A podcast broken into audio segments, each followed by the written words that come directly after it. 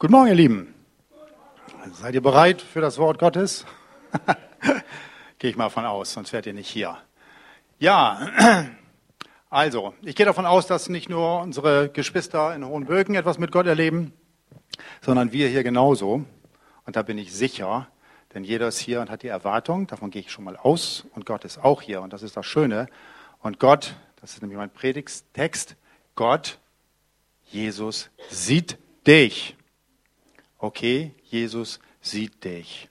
Ich weiß nicht, ob ihr es wisst, einen ähnlichen Text gibt es jetzt beim evangelischen äh, Tag, den wir haben, den wir haben in Berlin jetzt, glaube ich noch, der Rest. Äh, da heißt es allerdings, du siehst mich. Und da ist es so gemeint, dass es um den anderen geht, um die unterschiedlichen Glaubensrichtungen, unterschiedlichen Menschen, unterschiedlichen Denominationen, was weiß ich, auch, auch Länder, Nationen. Du siehst mich. Es geht um Toleranz und solche Dinge. Darum geht's mir nicht, sondern mir geht's darum, er sieht dich. Und das ist etwas Gewaltiges. Wenn du das schon mal weißt, er sieht mich und das für dich persönlich nimmst, habe ich die Predigt schon, dann haben wir gewonnen, alle. So, als als Einstieg lesen wir mal zusammen. Ihr werdet noch verstehen, worum es geht im Laufe der Predigt, bin ich mir sicher. Aber wir lesen zusammen aus 2. Äh, Mose, aus dem Kapitel 15 ab Vers 22. Und da heißt es, und Mose ließ Israel vom Schilfmeer aufbrechen und sie zogen hinaus in die Wüste Schur und wanderten drei Tage in der Wüste und fanden kein Wasser. Da kann einem schon mal durstig werden. Ne? Drei Tage in der Wüste, und sie kamen nach Mara, aber sie konnten das Wasser von Mara nicht trinken, denn es war bitter. Und darum gab man dem Ort den Namen Mara. Und das Volk murrte gegen Mose, was sollen wir trinken? Und da schrie Mose zum Herrn, und der Herr zeigte ihm ein Stück Holz. Das warf ins Wasser, und das Wasser wurde süß.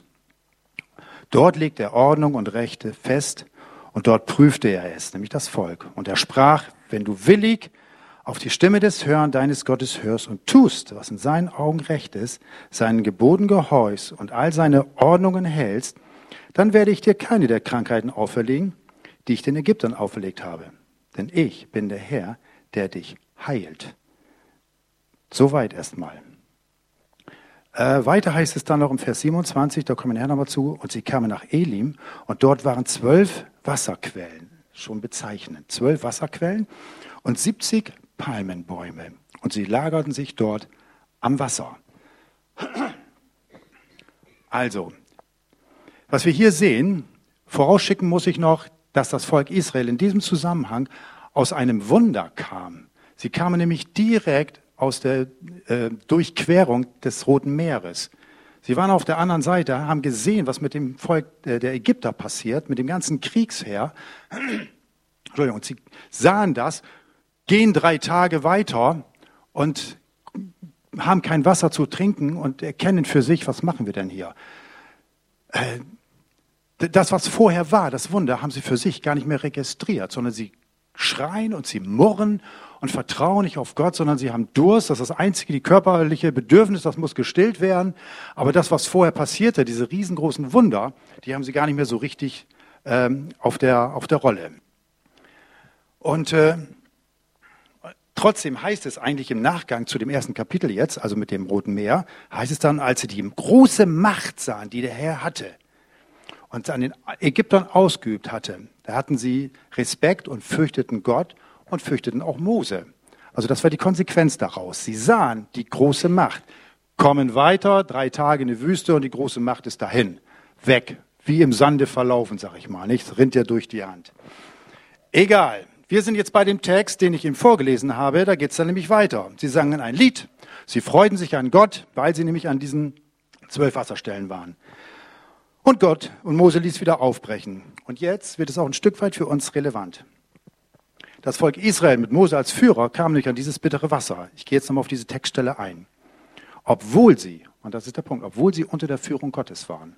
Ihr wisst, die, die Wolkensäule und die Feuersäule, sie waren unter der Führung Gottes und Gott bringt sie an bitteres Wasser. Und man kann aus diesem, so sehe ich das zumindest, aus diesem Erleben durchaus sagen, das gilt auch für uns als Christen, dass du, wenn du selbst im Auftrag mit Gott bist, an bitteres Wasser kommen kannst. Das möchte ich mal ableiten. Zum einen, Gottes Führung bringt Christen durchaus an bitteres Wasser. Und damit wird uns gesagt und mir, dass auch im Gehorsam und unter Gottes Wegführung durchaus schwere Zeiten kommen können.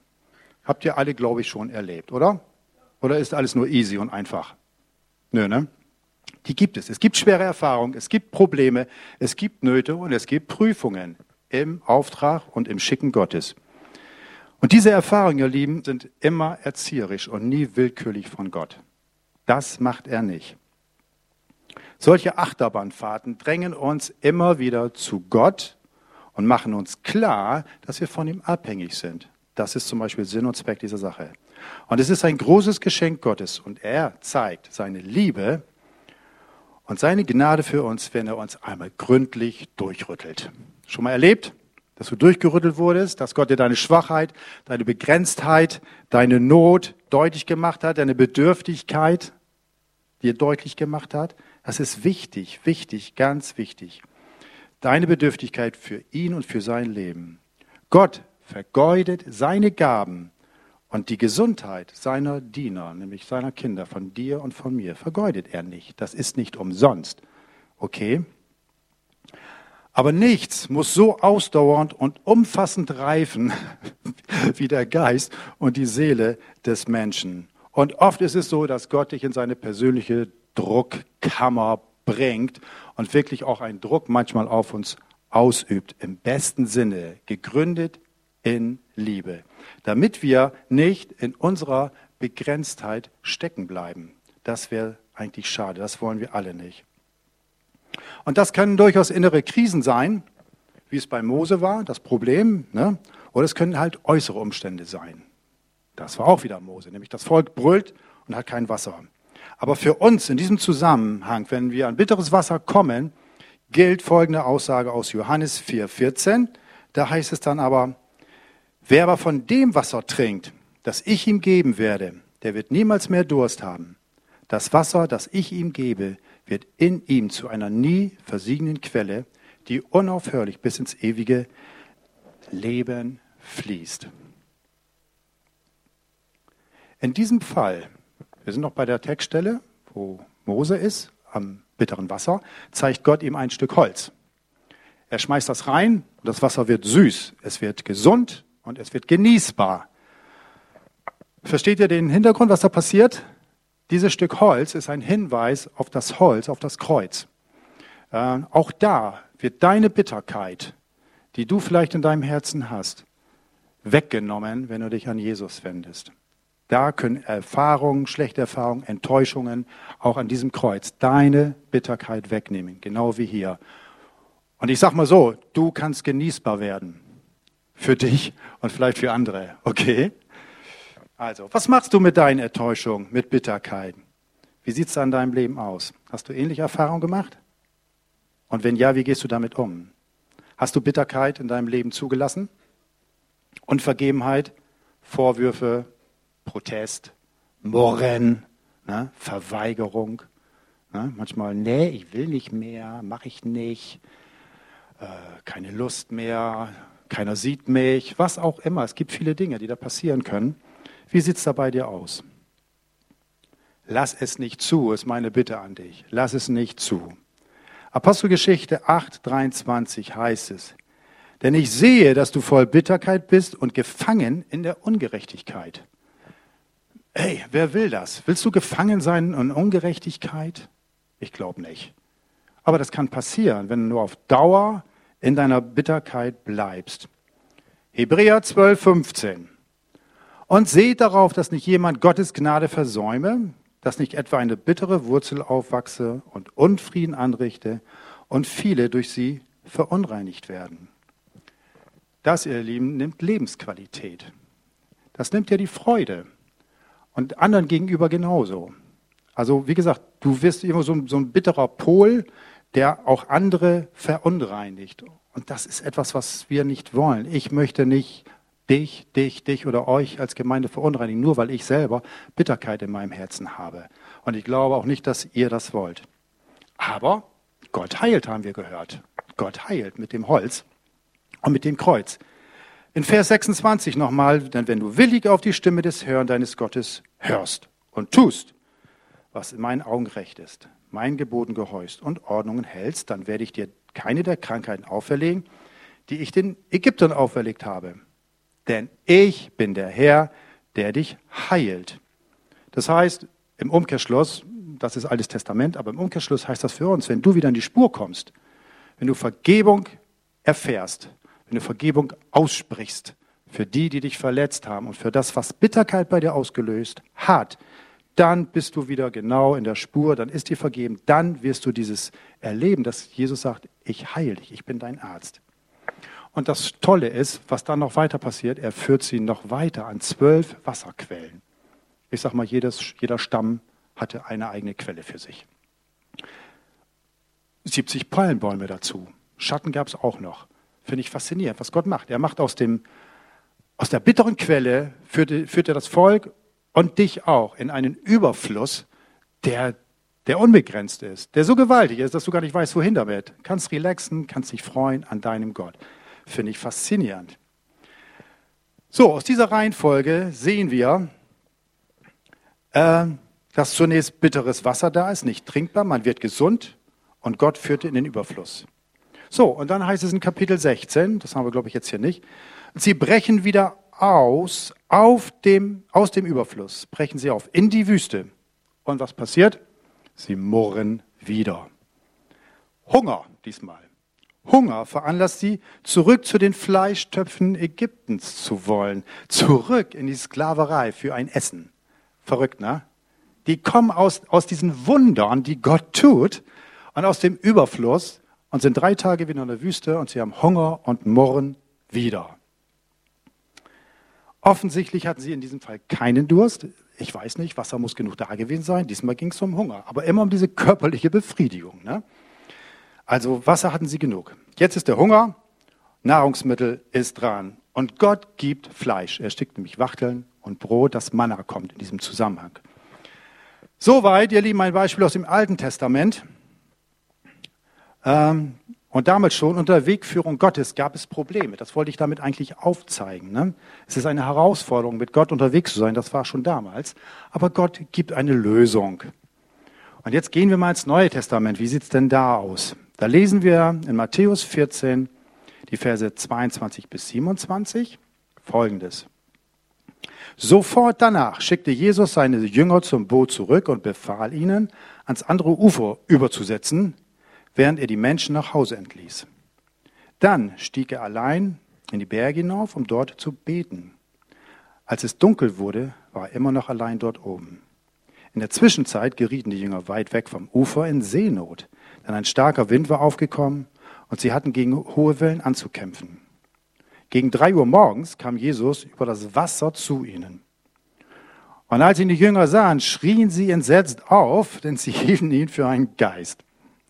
Doch Jesus sprach sie sogleich an. Es ist gut, sagt er. Ich bin es. Habt keine Angst. Auch hier, die Jünger kommen aus einem anderen Umfeld, das muss man wissen, denn vorher, ein paar, paar ja, einen Tag vorher eigentlich, oder am selben Abend, war die Speisung der 5000. Die Jünger waren selber Teil eines Wunders äh, mit zwei Broten und fünf Fischen. Nee, Quatsch, fünf Brote, zwei Fische, so rum egal, wenig, es war wenig, wurden 5000 und mehr satt und es blieben noch zwölf Körbe übrig. Und sie selber waren involviert in dieses Wunder. Versteht ihr? Sie selber haben ausgeteilt, sie haben es erlebt und mitgekriegt, kommen aus diesem Wunder heraus. Jesus schickt sie ab ins Boot und in, es heißt in der Elberfelder, er nötigte sie. Er nötigte sie. Warum auch immer, kommen wir gleich noch zu. Und sie fahren raus und kommen in Seenot. Ähm, Gut. Aber genau wie das Volk vor in Israel waren sie jetzt in diesem eigentlich Teil des Wunders. Und jetzt wird es auch wieder für uns interessant, denn sofort danach schickte Jesus seine Jünger zum Boot, sage ich jetzt nochmal so. Er selbst stieg für sich auf den Berg, um zu beten. Das war übrigens eine ganze Zeit, denn äh, er kam dann in der dritten Nachtwache, das ist zwischen drei und sechs Uhr morgens. Als sie abends entlassen, geht hoch auf den Berg und kommt dann zwischen drei und sechs Uhr äh, übers Wasser eine lange Zeit. Und die Jungs sind noch eine lange Zeit auf dem Wasser und haben Probleme. Also es ist nicht nur mal eben so. Und da hat sich für mich die Frage gestellt, warum nötigte Jesus die Jünger ins Boot zu steigen und ihm vorauszufahren? Habt ihr euch das mal gefragt? Was bezweckt Jesus damit? Es heißt ja im Text, dass ein Sturm aufkam. Vielleicht wollten die Jünger ja gar nicht ins Boot. Ja? Vielleicht erkannten sie, ich meine, das waren erfahrene Leute, die konnten das Wetter lesen, die haben, ge oh Mann, da hinten, oh, da kommt eine Mauer, da kommt eine Wand hoch, das gibt einen Riesensturm. Warum soll ich jetzt raus aufs, aufs Wasser mit dem Boot? Das geht nicht gut. Vielleicht, und Jesus sagt, Jungs, ab ins Boot. er nötigte sie, wie auch immer das aussah. Also ich finde das schon, diese Wortwahl, finde ich faszinierend. Ja, normalerweise war ja Rudern und Fischen ihr Alltagsgeschäft. Und Wind und Wellen war für die Leute keine Herausforderung, mit Sicherheit nicht. Es war ihr täglich Brot. Es war ihre Routine eigentlich. Es war ihr Alltag. Du hast auch jeden Tag deinen Alltag. Aber vielleicht wollte Jesus sie genau deswegen in ihrem Alltag und in ihren Gewohnheiten herausfordern, nämlich da, wo du dich sicher fühlst und da, wo sie sich sicher fühlten, was ihr Beruf, ihr Job war. Aber da, da fordert dich Jesus heraus. Wir stellen fest, dass sich die Jünger auf Christi Anordnung, wichtig, auf Christi Anordnung und auf sein Drängen hin am richtigen Platz zum richtigen Zeitpunkt befanden, wie zuvor das Volk Gottes auch. Die Jünger kommen in Schwierigkeiten, das Boot droht voll zu laufen, vielleicht sogar zu kentern, und das gerade auf Geheiß von Jesus, weil er sagte, fahrt über den See. Also mir zeigt das, dass selbst wenn du ausdrücklich den Willen Gottes tust und dich am richtigen Platz zur richtigen Zeit befindest, in Not kommen kannst, in Probleme kommen kannst, in Schwierigkeiten kommen kannst. Und die Frage, finde ich total berechtigt, die dann eigentlich kommen muss, Herr, jetzt bin ich gehorsam, jetzt tue ich deinen Willen. Ähm, ich komme in Schwierigkeiten, weil ich deinen Willen tue. Ich bekomme Angst in der Situation. Die Situation überfordert mich. Ich habe Versagensängste und du schickst mich und wo bist du jetzt? Ja, weiß nicht, habt ihr diese Frage für euch schon mal gehabt? Ich kenne das. Ich kenne das durchaus zu sagen, oh, jetzt mache ich das, was du willst und es klappt nicht, es gibt Probleme, es gibt Nöte. Aber das kann, äh, kann passieren. Das kann passieren. Du bist in seinem Willen und es gibt Probleme. Meine schlichte und einfache Antwort darauf ist, es gibt keine Garantie für stilles Wasser. Punkt. Okay, es gibt keine Garantie für stilles Wasser, schon gar nicht, wenn Jesus dich sendet. Steht nirgends. Er sagt ja selber, seht, ich sende euch wie Schafe unter Wölfe. Also du wirst auf Probleme stoßen. Der arme Kerl da, ne? lässt schon die Ohren hängen. Oh Gott, oh Gott, oh Gott. Ich sende euch wie Schafe unter Wölfe. Ist doch faszinierend, ne? Aber das passiert. In deinem Christsein passiert das. Jesus hat uns nirgendwo versprochen, nirgendwo versprochen, dass das Leben mit ihm leicht oder einfach sein wird. Ich habe das nirgendwo gelesen. Weiß ich nicht. Aber und jetzt kam ein dickes Aber unterstrichen bei mir hier und auch für euch hoffentlich unterstrichen. Er macht dein Leben und die Situation reich mitten in der Not und in der Gefahr. Reich für dich ganz persönlich, reich für deine Familie, reich für deine Ehe oder privat, wie auch immer, und auch in der Gemeindefamilie, da wo du deine Not hast, vielleicht in der Gemeinde. Ein Dienst kann durchaus in Schwachheit passieren, weil wir sind doch alle keine Helden. Okay, Helden braucht Gott nicht. Und wir sind doch alle keine Helden. Aber ein Dienst in Schwachheit kann passieren. In Tränen, in Überforderung und durchaus in Versagen. Aber bei all dem soll deine persönliche Beziehung zu Jesus wachsen. Sie soll vertrauen. Das Vertrauen soll gestärkt werden. Das ist das, was Jesus möchte. Erkläre ich nachher noch etwas intensiver. Und das, was wir dadurch an Trost und an Zuwendung von Jesus erleben, damit können wir wieder anderen dienen.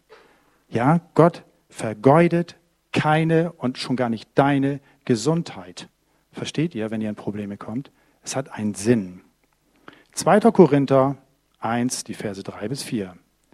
Gepriesen sei Gott, der Vater von Jesus Christus, unserem Herrn. Er ist der Ursprung aller Barmherzigkeit und der Gott, der uns tröstet in deiner Not. In allen Schwierigkeiten tröstet er uns. Warum? Damit wir andere trösten können. Wenn andere Menschen in Schwierigkeiten geraten, können wir ihnen den gleichen Trost spenden, wie Gott ihn uns geschenkt hat. Ihr Lieben, das ist der Sinn des Ganzen. Da wird nichts vergeudet. Gott macht das nicht umsonst. Das ist auch keine Willkür, wenn du in ein Problem oder eine Not kommst. Ich finde das faszinierend, was wir für einen Gott haben, oder? Gott ist doch groß, ist doch mächtig. Unglaublich. Zurück zur Situation im Boot. Offensichtlich, so sehe ich das, war es der Plan von Jesus. Er hatte es so gewollt, dass es so kommt. Er war von der, er selber war von der Situation nicht überrascht. Kein Stück. Er wusste, was passiert. Und ich habe mich gefragt, kann es sein, dass er wollte, dass das Boot der Jünger in Schwierigkeiten geriet?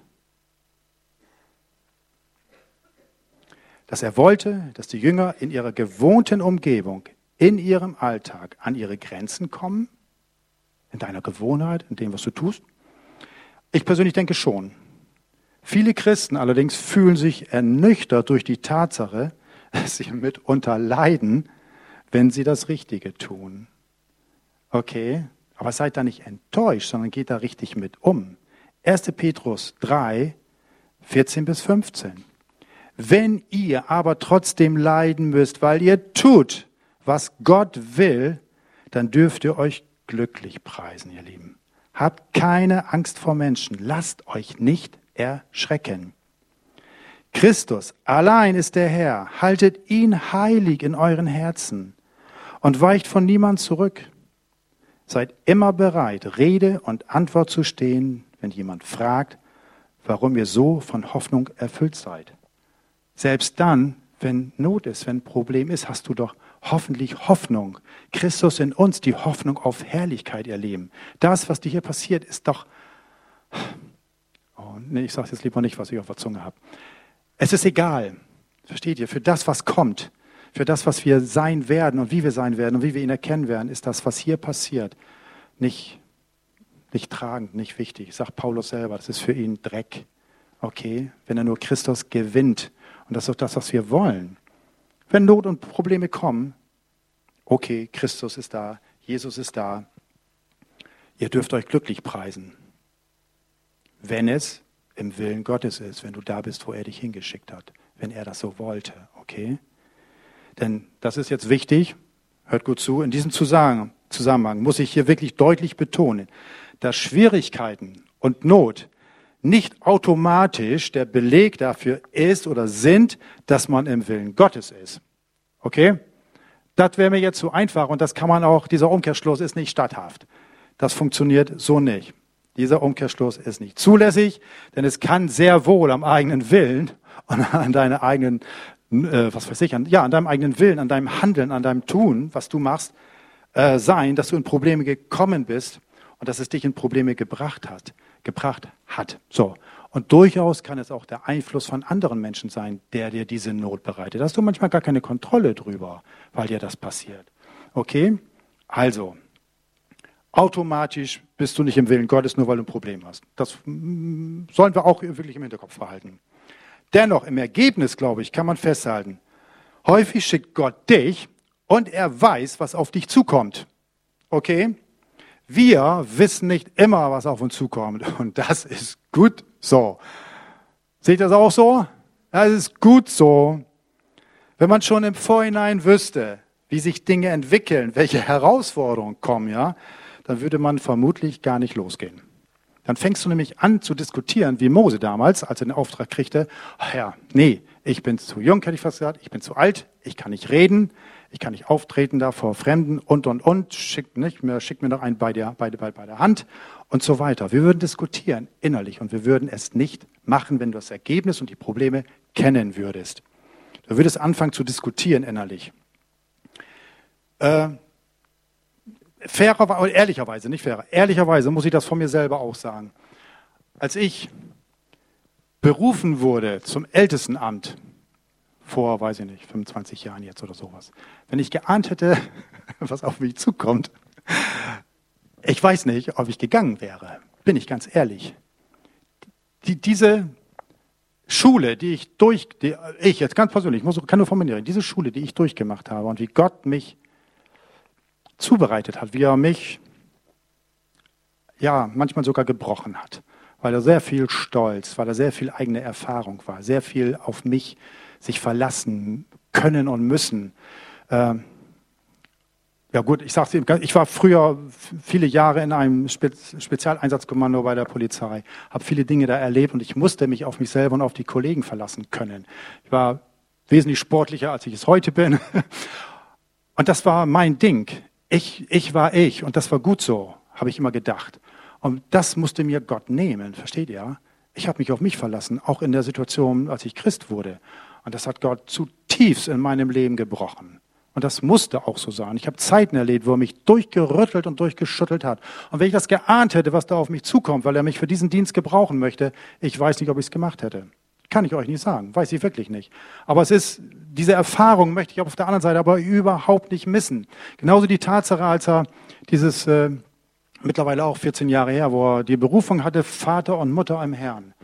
Wenn ich das gewusst hätte, was da passiert und was das für Auswirkungen hat in meinem Leben und was es mich kostet, äh, weiß ich nicht.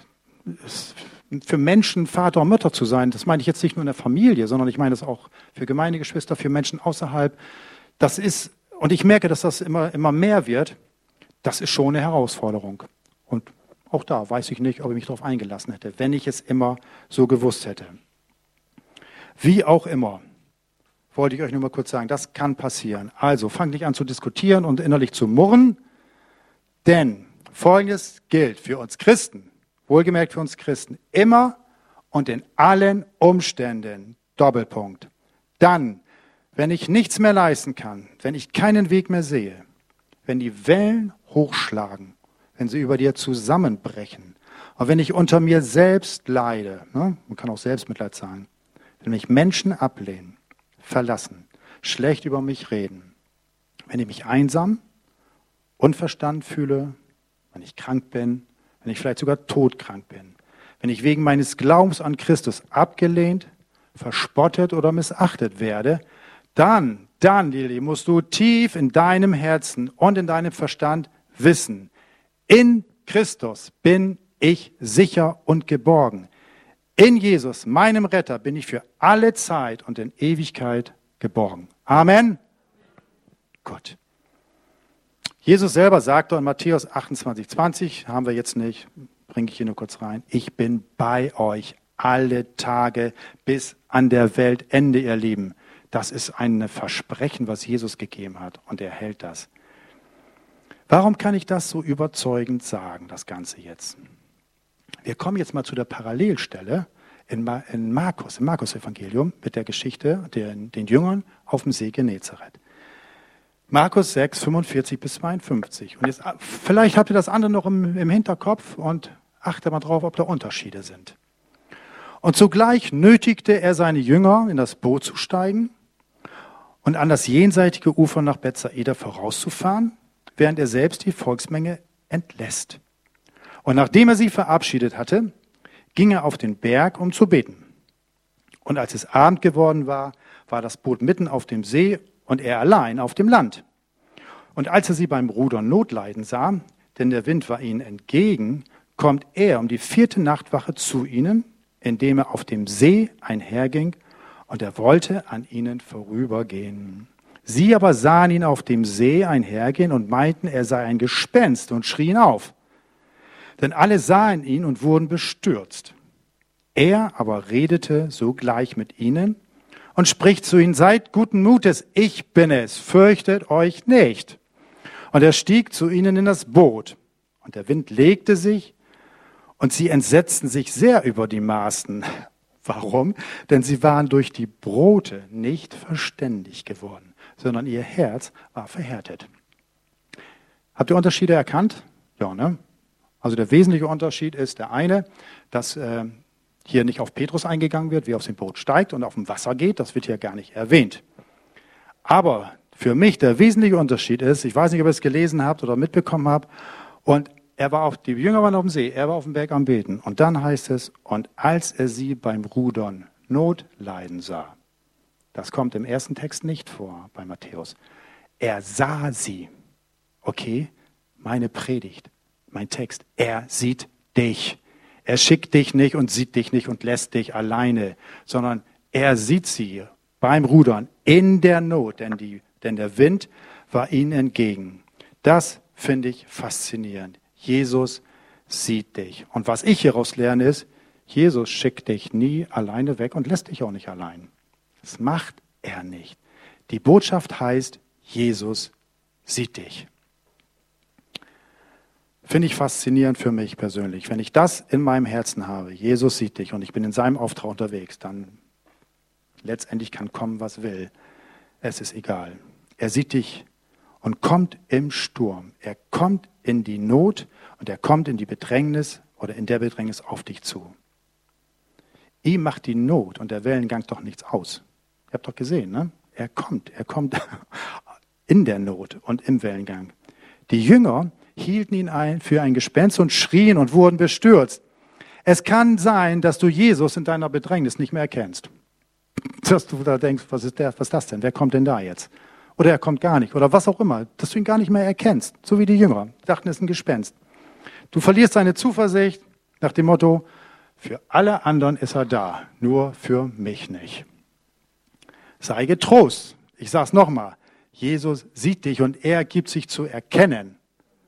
Er, danke, er gibt sich zu erkennen. Warum? Es heißt, er redete sogleich mit ihnen und spricht zu ihnen, seid guten Mutes, ich bin es, fürchte dich nicht. Er spricht selber. Das gilt auch für dich in deinen persönlichen Umständen, da wo du bist. Jesus spricht in deine Situation hinein und das von sich aus, unaufgefordert. Und er steigt zu dir ins Boot. Er kommt in deine persönlichen Umstände, in deine Situation, die ihm vorher schon bekannt waren, okay? Und der Wind und die Wellen legen sich. Die Jünger haben sich über die Maßen entsetzt, denn sie waren durch das Wunder der Brotvermehrung, heißt es, nicht verständig geworden. Habt ihr mal drüber nachgedacht? Das ist doch irre, ne? Die kommen aus diesem Wunder, genau wie das Volk Israel, aber ein Wunder aus dem anderen und sie werden nicht verständig. Sie kriegen das nicht mit. Ich finde das erschreckend und das soll für uns eigentlich eine Lehre sein. Wir müssen verständig werden. Wir müssen begreifen, dass Jesus uns nicht im Stich lässt und dass er da ist. Okay? Werde verständig. Vertraue, dass Jesus dich sieht. Meine Gebete und meine Bitte. Er sieht dich und er handelt. Ich glaube, dass es Gottes Plan ist, dass wir immer von seiner Hilfe, von seiner Gnade abhängig werden. Immer mehr. Und da, wo du es nicht bist, wird er dich in die Druckkammer nehmen. Er wird dich dahin bringen, weil er das möchte. Wir sollen von ihm abhängig werden. Und das wird er tun, selbst wenn du, hör gut zu, selbst wenn du dein Bestes gibst in dem, was du tust. Selbst wenn du dein Bestes gibst. Er wird es tun für sich und für seinen Dienst, für sein Werk und für seine Gemeinde und für seinen Leib. Okay? Wir lesen nochmal zusammen 2. Korinther 1, die Verse 9 bis 11. Wir kamen uns vor, als wäre das Todesurteil über uns gesprochen worden. Aber das alles geschah, damit wir nicht auf uns selbst vertrauen, sondern auf Gott, der die Toten zu neuem Leben erweckt. Er hat uns vor dem sicheren Tod gerettet und wird uns auch weiterhin retten. Ja, wir haben unsere Hoffnung auf ihn gesetzt und sind überzeugt, dass er uns auch in Zukunft retten wird. Und auch ihr könnt dabei mithelfen, indem ihr für uns betet. Wenn viele das tun, werden dann auch viele Gott für die Gnade danken, die er uns hat erfahren lassen. Ein Ziel, zum einen, was Gott hat, ist, dass das, was du erlebst, das Vertrauen in Jesus stärken soll. Es soll es stärken. Zum anderen, dass du zubereitet wirst, verändert wirst, dass du die Braut Christi wirst, ohne Flecken und Runzeln, für den Himmel letztendlich zubereitet, okay? Und dass dann, was dann Gott tut mit dir, dass das Dankbarkeit auslöst, so wie es hier heißt, und dass viele zusammen Gott dafür danken und loben. Du alleine, in der Familie, mit deinem Partner, was weiß ich. Dass dann alle in der Gemeindefamilie hier unter uns, dass uns das tiefer verbindet, weil Gott diese wunderbaren Dinge tut. Der andere Zweck, wenn solche Dinge passieren können, den lesen wir in 2. Korinther 1, 3 bis 4. Gepriesen sei Gott, der Vater von Jesus Christus, unserem Herrn. Er ist der Ursprung aller Barmherzigkeit und der Gott, der uns tröstet. In allen Schwierigkeiten tröstet er uns, damit wir andere trösten können. Wenn andere Menschen in Schwierigkeiten geraten, können wir ihnen den gleichen Trost spenden, wie Gott ihn uns geschenkt hat. Finde ich faszinierend. Das ist auch ein Punkt. Wir werden zubereitet, erfahren den Trost in Not, in Problemen, damit wir andere trösten können. Ist das nicht schön, oder? Da wird doch nichts vergeudet, das ist nichts umsonst, was da geschieht und was Gott mit dir macht. In diesem ganzen Erleben auf dem See gibt es aber noch etwas anderes, nämlich Raum für ein Wunder. Denn eine wichtige Einzelheit will ich euch nicht verschweigen, denn es heißt da, und Jesus wollte an ihnen vorübergehen. Habt ihr das gelesen? Jesus wollte an ihnen vorübergehen. Da ist Not, er kommt auf dem See und er wollte an ihnen vorübergehen. Kann es sein, dass Jesus über das bisher Geschehene hinaus einen Plan hatte, dass er eigentlich noch mehr wollte für die Jünger? Ich glaube, ja, hier ist noch Raum für ein Wunder. In der Bedrängnis, in der Not ist Raum für ein Wunder, ihr Lieben. Dann nicht nur für irgendwie eine Heilung oder Berührung, nein, da geht es noch mehr. Der Herr der Wunder kommt nämlich selber. Und was passiert? Wie würden die Jünger reagieren? Petrus war der Einzige. Alle haben geschrien, Petrus war der Einzige, wahrscheinlich hat er auch mitgeschrien, aber irgendwann hat er erkannt, nee, das, das ist der Herr. Und er nutzte die Gelegenheit. Und er erlebte sein Wunder mit Jesus, die anderen nicht. Die anderen waren Zuschauer, aber er war mittendrin. Er war Teil des Wunders. Er hat es miterlebt. Er ging auf dem Wasser, nicht die anderen. Ich sehe manchmal das Problem, selber die Not, bei mir auch, dass viele Christen den Herrn der Wunder einfach vorübergehen lassen. Und das ist schade, wenn du eine Chance, eine Situation verpasst, genauso wie die restlichen Jünger im Boot. Aber egal, ihr Lieben, ne, wie heißt das so schön? Aufstehen, Krone zurechtrütteln, weitergehen. Auf ein neues. Herr, Schuldige, aber jetzt will ich lernen, ich will es verstanden, ich will es verstehen, hilf mir und so weiter. Der Glaube soll sich an so einem Tag der Not bewähren. Und wir sollen ja alle im Glauben wandeln. Wie kann dein Wunder in deiner persönlichen Not oder in deinem Unvermögen und deiner Hilflosigkeit, egal was es ist, in deinem Unglauben aussehen? Ich weiß es persönlich für dich nicht, aber ich möchte dich ermutigen, dich darauf einzulassen, was Gott mit dir tut. Und ich möchte es jetzt auch für dich ganz persönlich machen, ganz persönlich. Jesus sieht dich. Er kommt auf dich zu und er spricht dich unaufgefordert an. Sei guten Mutes. Ich bin es, sagt Jesus. Fürchte dich nicht. Okay? Fürchte dich nicht. Er kommt zu dir selber und spricht zu dir. Wogen, Wasser kann manchmal ganz schön bedrängend sein und ganz schön furchteinflößend, was die Jünger da erlebt haben. Ähm, wir sehen gleich einen Film, vorab nochmal aus dem Psalm 43, 4, ein Text dazu. Mächtiger als das Tosen, gewaltiger Wasser, wuchtiger Brecher des Meeres, mächtiger ist der Herr in seiner Höhe. Möchte euch das mal ein bisschen so verbildlichen, bebildern, das Ganze. Ähm, und zwar mit einem Film, den wir gleich sehen. Da geht es auch um Gott. Mein Fels, wir haben das Lied gesungen. Und jetzt hören wir es nochmal und sehen dazu. Und ähm, wer es auf dem Herzen hat, kann das gerne mal mitsingen und lass sich da mal beeindrucken, was da so passiert, wenn Brecher und Wasser kommen.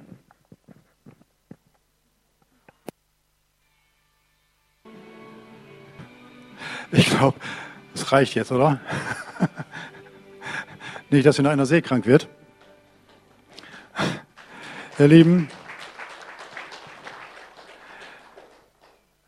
gut, ich hoffe, es ist nicht immer so stürmisch in deinem, in deinem Leben. All das äh, haut den Stecken Seemann noch mehr, sage ich gerade mal. Also das möchte ich nicht erleben, wahrlich nicht. Ähm, also manchmal reichen, es muss nicht immer, wie gesagt, immer dieser Wellengang sein. Manchmal reichen kleine Stiche, kleine Stiche in deinem Leben aus, um dich in die Verzweiflung zu bringen oder in die Not zu bringen. Ja? Kleine Nadelstiche, die dich aus der Fassung bringen, im Alltag, mit der Familie, in der Arbeit, in der Gemeinde, mit deinen Geschwistern, was auch immer. Kleine Sticheleien oder irgendetwas, was dich stört und so weiter. Das kann dich aus der Fassung bringen. Wunder Gottes müssen nicht immer so gewaltig sein in deinem Leben wie die Teilung des Roten Meeres, wie Wasser in der Wüste, Brot in der Wüste und so weiter. Das ist nicht Sinn der Sache. Das werden wir auch nicht erleben. Nicht in der Form und nicht jedes Mal und ausdrücklich. Wunder Gottes sehen anders aus, können anders aussehen. Vor allen Dingen, als wir sie uns manchmal vorstellen. Sie müssen überhaupt nicht sensationell sein und sie müssen auch nicht Eindruck schinden. Es geht nicht um die gewaltigen Kraftwirkungen in der Bibel, wie wir sie vorhin gehört haben, sondern es geht um Gottes übernatürliches Wirken in deinem Alltag. Einfach bei dir, in deinem Alltag. Es ist doch ein Wunder, ihr Lieben, wenn der Herr sein liebendes Herz dir offenbart und es als verborgene Triebkraft in deinem Leben wirkt. Das finde ich faszinierend. Das ist ein Wunder. Dein tägliches Leben als Christ wird durch Wunder Gottes gestützt und begleitet. Wir erkennen das nicht immer. Das ist manchmal unser Problem. Wir erkennen das nicht immer, wie göttlich unsere Erfahrungen sind und wie Gott im Verborgenen handelt. Aber ich bitte und bete, werde sensibel und dankbar für die kleinen Wunder in deinem Leben. Jesus sieht dich. Okay? Kannst du das glauben? Jesus sieht dich. Jesus sieht dich. Bin ich fest von überzeugt. Und ich wünsche euch, dass er das, dass ihr das erlebt, dass aus Bitterkeit Gesundes wird, dass hier jeder zum Kreuz gehen kann und dass das, was Jesus in, als sein liebendes Herz offenbart, ähm, eine Erfahrung für dich werden kann in deinem Alltag, ohne große Wunder oder beeindruckende Wunder. Und genauso ist es ein Wunder, wenn Menschen zum Glauben kommen. Dass du zum Glauben gekommen bist, da warst du Teil eines Wunders. Da warst du mittendrin als Betroffener. Ja? Das, das hast du nicht nur gesehen, sondern bist du wie die Jünger bei der Brotvermehrung mittendrin. Du warst Teil eines Wunders, ihr Leben. Macht euch das mal klar. Wie gesagt, nicht immer große Wellen und große Ereignisse, nein. Das ist ein Wunder.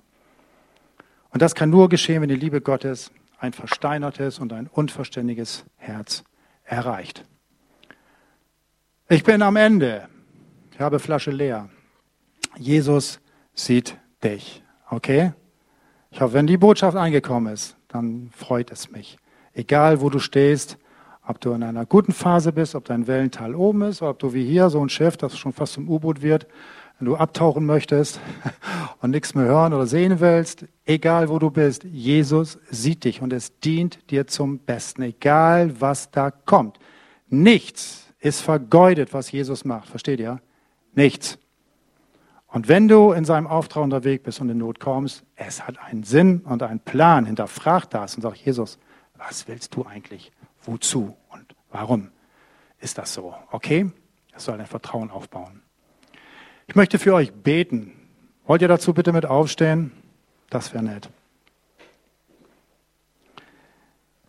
Herr, ich danke dir ich danke dir, dass du uns siehst in all unserer Not, aber auch in unserer Freude, in unserem Gelingen.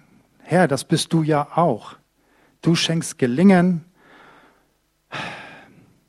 Du gibst ihnen den Weg vorher und wir wollen ihn mit dir an deine Hand gehen, Jesus. Und da, wo wir uns selbstständig gemacht haben, wo wir in unsere Routine, in unserem Alltag, in dem, was wir alle beherrschen und können, wenn du da kommst und uns durchrüttelst, dann ist das gut, Herr. In allem, Herr, wollen wir uns auf dich verlassen, Jesus.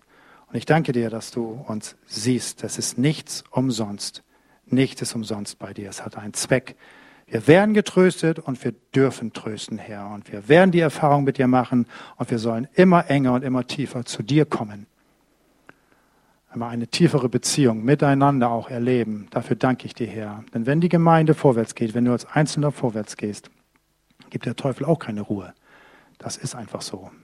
Er kommt und wird aktiv. Wenn du nichts machst, kommt er auch nicht. Aber wenn du dich bewegst, wenn du mit Gott gehst, wird er aktiv. Herr, ich bete um deinen Schutz. Wir haben es gesehen. Du bist unsere Burg. Du bist unsere Festung. Du bist unsere Sicherheit, egal wie hoch die Wellen sind und was passiert. Ich danke dir, dass wir uns auf dich verlassen können, dass unser Vertrauen in dir, in dich nicht erschüttert wird. Herr, danke für jeden Einzelnen jetzt, der das für sich sieht. Und ich bete, dass du das im Herzen und im Verstand ausdrücklich befestigst, Herr, und rein sacken lässt. Jesus sieht dich ganz persönlich. Amen. Amen. Gut.